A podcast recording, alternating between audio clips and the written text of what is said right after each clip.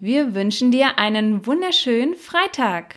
Und wir hoffen, du bist, nachdem ähm, du unsere letzte Podcast-Episode gehört hast, besonders stressfrei durch diese Woche gekommen. Ja, und wir hoffen jetzt natürlich, kommst du noch stressfreier in das Wochenende. Und wie du ja vielleicht in der Episode gehört hast, ist eine der fünf Säulen im Stressmanagement die Bewegung. Und da wollen wir heute nochmal etwas drauf eingehen, beziehungsweise dir Tipps an die Hand geben, wie du Bewegung möglichst leicht in deinen Alltag integrieren kannst, ohne jetzt ständig die eine oder andere Sporteinheit planen zu müssen.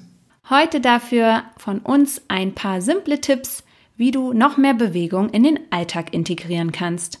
Ja, und dann starten wir doch gleich mal früh am Morgen. Ich glaube, für die wenigsten ist es wirklich Gewohnheit, dass sie sich, wenn sie aufstehen, einfach mal richtig strecken.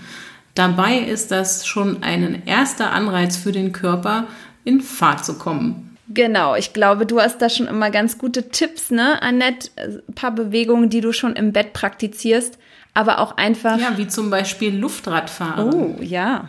Einfach mal die Beine hochnehmen, bevor man überhaupt aufsteht. Das Schöne ist, das wird gleich mal die Gelenke lockern und ähm, ja, das ist äh, richtig belebend am Morgen. Genau, ich mache natürlich immer gleich gerne die ein, zwei äh, Yoga-Übungen, aber ich finde das Luftradfahren klingt sehr, sehr gut. Dann genau, gehen wir doch den Tag mal weiter. Wir machen uns fertig. Ähm, ne, der ein oder andere schafft es vielleicht wirklich eine kleine Sporteinheit einzulegen.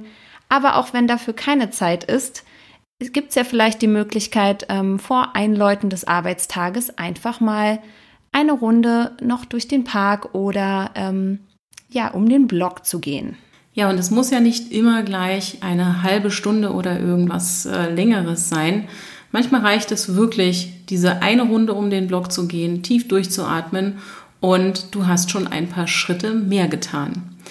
Und wenn du jetzt natürlich doch noch mit dem Auto oft unterwegs bist oder mit den öffentlichen Verkehrsmitteln, dann überleg dir einfach mal, wann du ein paar Minuten mehr Zeit einplanen kannst, um vielleicht eine Station früher auszusteigen, den Rest zu Fuß zu gehen oder aber auch dein Auto etwas weiter wegzuparken und die Schritte mehr für dich zu nutzen.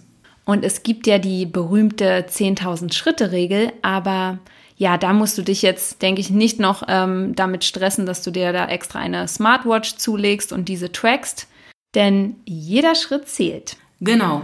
Und wir hatten ja auch darüber gesprochen, dass das Sitzen so kontraproduktiv ist.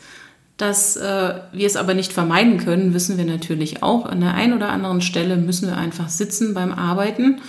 Und selbst da sorgen kleine Mikrobewegungen durchaus dafür, dass der Körper nicht so völlig ja, schlaff da auf dem Stuhl hängt. Oder besser gesagt, du kannst erstmal per se mit deiner Sitzhaltung schon viel dafür tun, dass der Körper auch trotzdem die Muskeln anspannt. Das kannst du gerne im Internet nachgucken, wie die optimale Sitzposition ist. Aber zusätzlich dazu kannst du natürlich zum Beispiel auch ähm, deine Wadenmuskulatur ein wenig beanspruchen, indem du mit den Zehen auf und ab wippst, beziehungsweise einen Wechsel zwischen Ferse und Zehen machst. Einfach mal so für ein paar Minuten. Damit hast du auch schon wieder etwas mehr Bewegung. Und wenn du die Gelegenheit hast, auch hin und wieder aufzustehen, dann nutze sie doch, dass du vielleicht auch beim Telefonieren, wenn du ein Headset hast, ähm, dich einfach ein bisschen umherläufst, ähm, dich ein bisschen bewegst, die Schultern nach hinten kreist und ähm, ja, dort einfach ein paar kleine Bewegungen einbaust. Und wenn du die Möglichkeit hast, ähm, zwischendurch auch mal ein paar Kniebeugen zu machen, vielleicht sogar vor geöffnetem Fenster, dann ist das natürlich noch besser. Ja, wie du siehst, es sind so die Kleinigkeiten, die dann doch eine ganze Menge ausmachen können. Und ich habe das tatsächlich mal für mich getrackt und geschaut, wie viele von diesen kleinen Bewegungseinheiten dann am Ende des Tages zusammengekommen sind. Und siehe da, es waren sage und schreibe 20 Minuten. Wow. Und das in Kombination mit einem Mittagsspaziergang, ähm, ja, kommt dann schon schnell mal eine Stunde zusammen. Natürlich sind wir auch wirklich Fans davon, dass man regelmäßig mal etwas mehr und intensiver Sport macht. Also versuch dir deine Zeit freizuschaufeln für ein etwas intensiveres Training. Mir ist es zum Beispiel gelungen, durch diese regelmäßigen Mittagsspaziergänge einfach auch wieder mit dem Joggen anzufangen. Vielleicht beschließt du jetzt aber auch für dich einfach von nun an jegliche Fahrstühle und Rolltreppen zu meiden, denn die Treppe zu gehen anstelle des Fahrstuhls kann auch schon einiges ausmachen. Also freu dich, wenn du im vierten OG wohnst oder vielleicht ist es auch nur das dritte oder dein Arbeitsplatz dort ist. Ja, ich finde das immer spannend. Am Berliner Hauptbahnhof kann man das so schön beobachten, wie wenig Menschen eigentlich die Treppen benutzen und sich dann alle auf den Rolltreppen drängeln wo ich mir dann immer die Frage stelle, hm, so viel Probleme mit der Zeit dürftet ihr gar nicht haben, denn ich bin die Treppen schneller hochgegangen als die meisten mit der Rolltreppe.